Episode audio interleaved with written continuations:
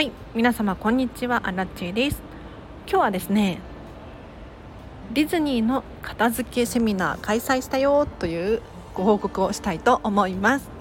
このチャンネルはこんまり流片付けコンサルタントである私がもっと自分らしく生きるためのコツをテーマに配信しているチャンネルでございます。ということで皆様いかがお過ごしでしょうか？今日アラッチはですね一日中引きこもりで やっと夜になってコンビニに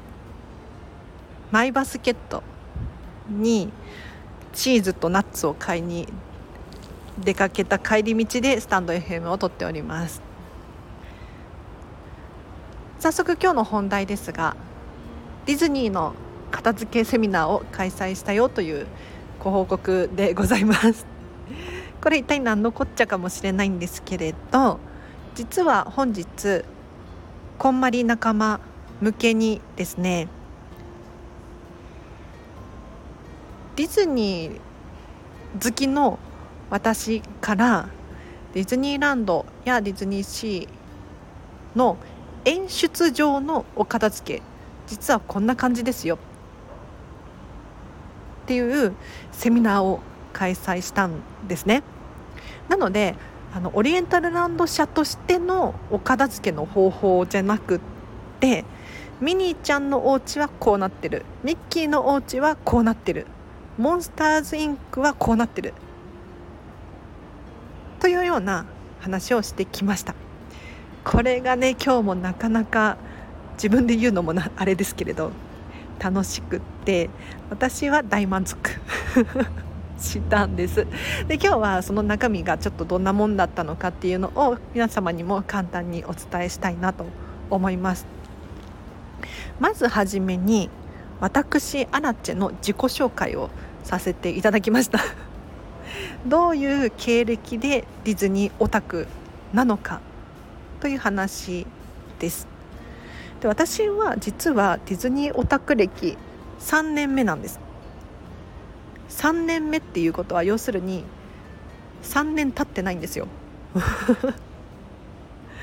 なのでコロナ禍以降にはまりました。でこれを言うとびっくりされることが多いんですけれどなんでコロナ禍にディズニーにはまるの？これがね皆様覚えていらっしゃるでしょうか？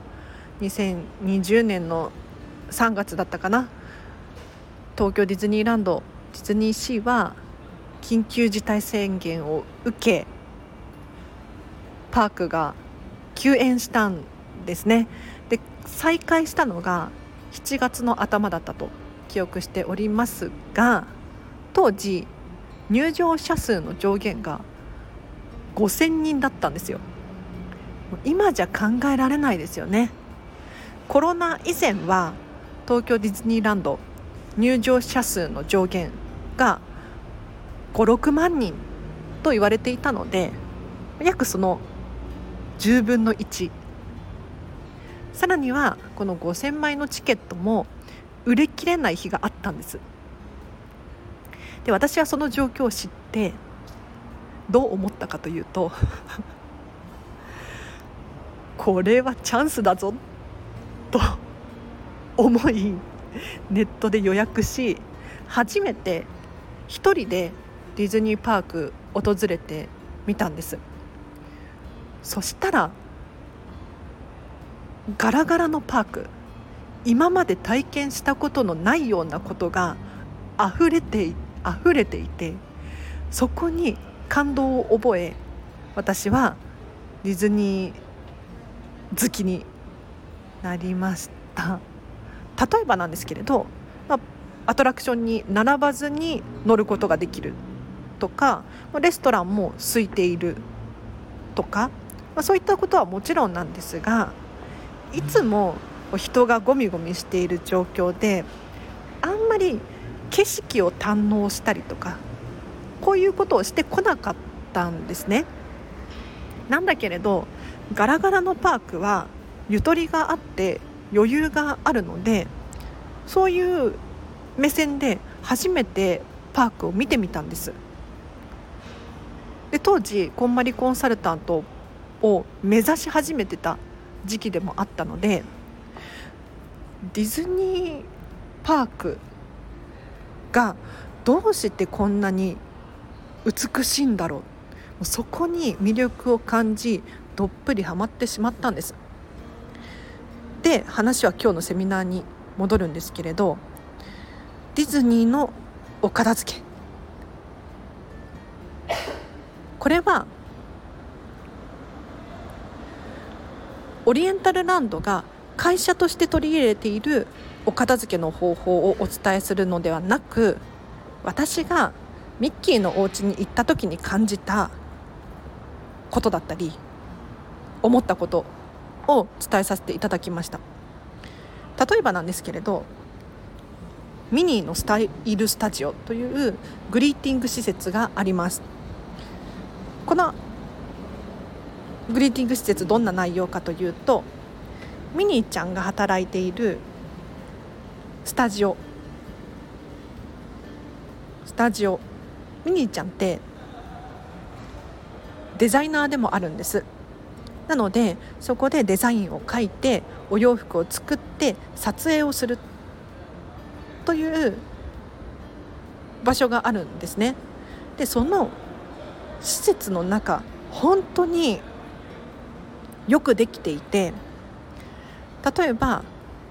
入ってすぐの受付の部分だったりとかでもうちょっと進んだ先にあるお洋服を作る場所だったりとか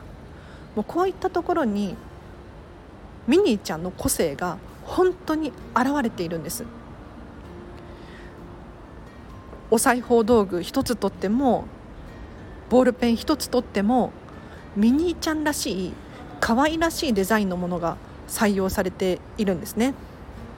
でここでお伝えしたいのが私たち普段生活していて消耗品とか日常必需品？ってその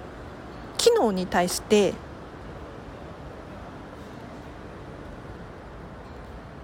価値を感じていて見た目とか色とか大きさとか使いやすさとかあ使いやすさは気にするかな。あんまり気にしなかったりしません？なんだけれどハサミ一つとってもたくさん色があるわけですよね。大きさも様々切れ味も様々金額もピンキリです。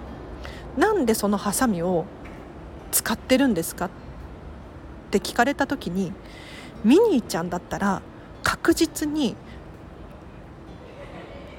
理由を答えられるんです。なんとなくじゃないから。こういったところに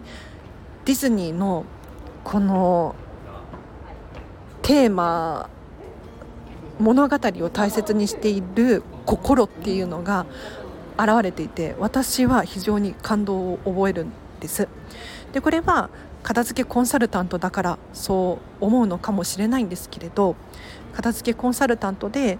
人にお片付けをお伝えする立場であるからあるからこそやはりねミニーちゃんとかミッキーのお家を参考にさせていただいて。もうだってあの人たちはあのあの方たちはプロですからね。はい。プロが持っているものたち小物たち気になりません？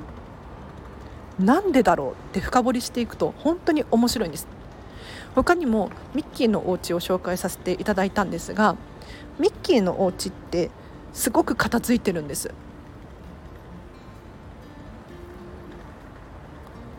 しかもミニーちゃんのお家とは違って使いやすさ重視なんですね。ミニーの場合は使いにくくても見た目が可愛いことだったりとかとにかくデザインを重要視している印象があるんですがミッキーの場合は例えば洗剤一つとってもそのままランドリールームにポンって置かれてるだけなんですね。他にも映画の衣装部屋もあるんですけれどこれがどこに何かはあ置いてあるのか分かりやすいような収納になっています。とにかく取り出しやすくてしまいやすい。置くだけ収納。引き出しにしまい込むのではなくって、まあ、もちろん引き出しもあるんですけれどどちらかというと棚に置いておくだけでぎゅうぎゅうになってないのでかなり使い勝手が良さそうなんですね。でここで何が学べるかというと実は実はミッキーのお家入ってすぐの階段下収納ここがびっくりするくらい荷物が溢れ出てるんです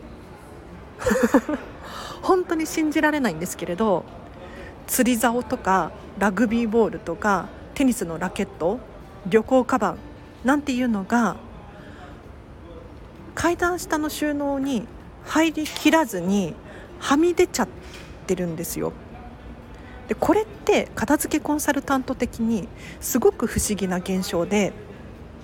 お部屋の中一歩入ると完璧に片付いてるんです。どこに何が置いてあるのか分かりやすいし本当に必要なものしか置いていない。しかも思い出の品とかは専用の棚まで作って大切に大切に保管しているにもかかわらずなんでそこまでできるミッキーが階段下の収納だけこんなにぎゅうぎゅうに押し込んで使い勝手が悪そうになっているのか。皆さん不思議に思いません？ということで私はですね結論に至りました。答え出ました。何かというと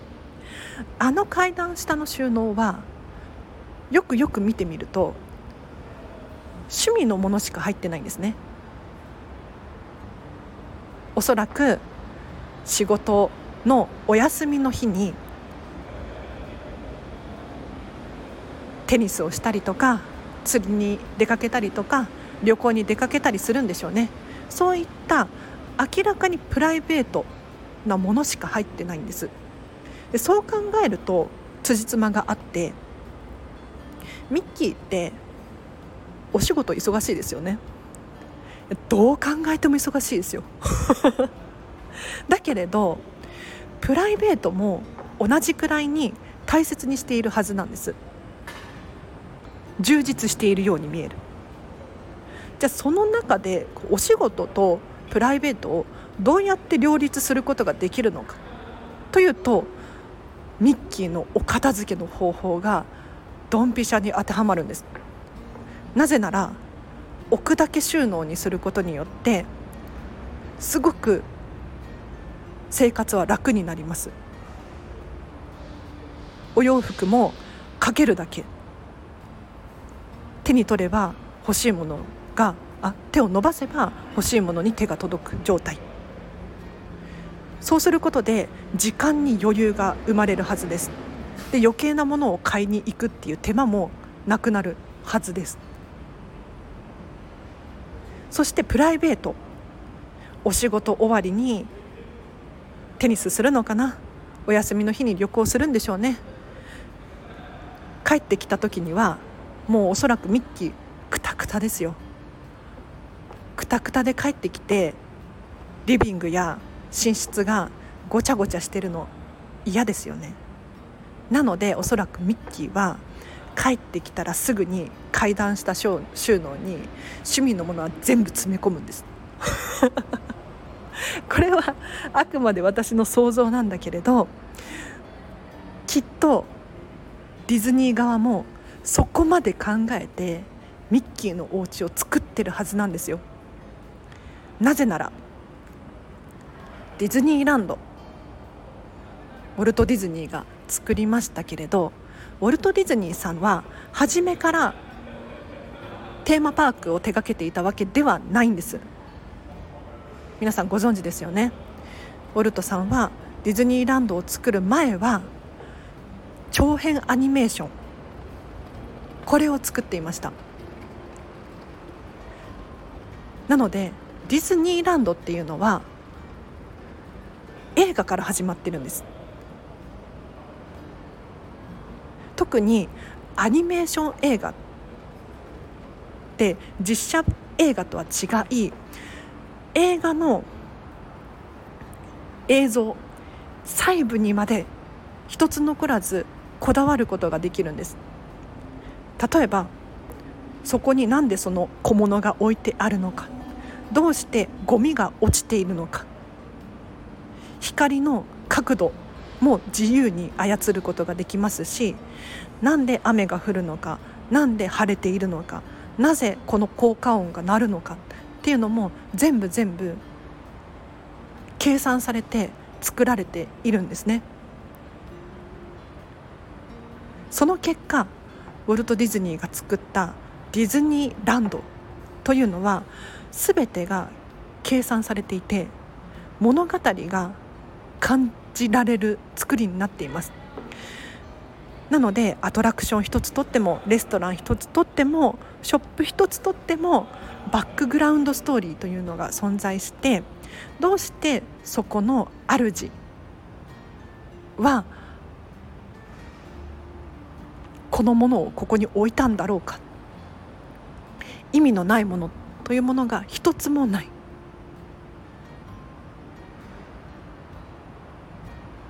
もちろんねあの掃除のしやすさだったりとか あのゲストの安全性っていうのが優先ではあるんですけれどその中でも徹底した世界観を作っているっていう話を今日ねディズニーの片付けセミナーで話させていただきました。これ今回も実は動画を録画していて音声だけこのスタンド FM で配信できないかなと思って今調整中ですのでちょ編集したりとかねいろいろ時間がかかりそうですが期待してお待ちいただければなと思います。この話をしだすとちょっとキリがないので今日は以上です。お知らせがあります。フェムパスさんでウェブ記事書いております。フェムパス片付けで連検索していただくかリンクを貼っておきますのでそちらからチェックしてみてください。そしてアラチの SNS インスタグラムとツイッターやっております。最近話題のスレッズなんていうのも始めました。こちらもリンク貼っておきますのでフォローしていただけるととっても嬉しいです。その他にですねこのスタンド FM のリクエストやご質問などあればコメントもしくはレター送ってみてください。それからアラチにお仕事のご依頼がある方いらっしゃいましたらお問い合わせリンクを貼ってありますのでそちらからお気軽にお問い合わせください。ただね一つアラチェが飲食店でも働いていて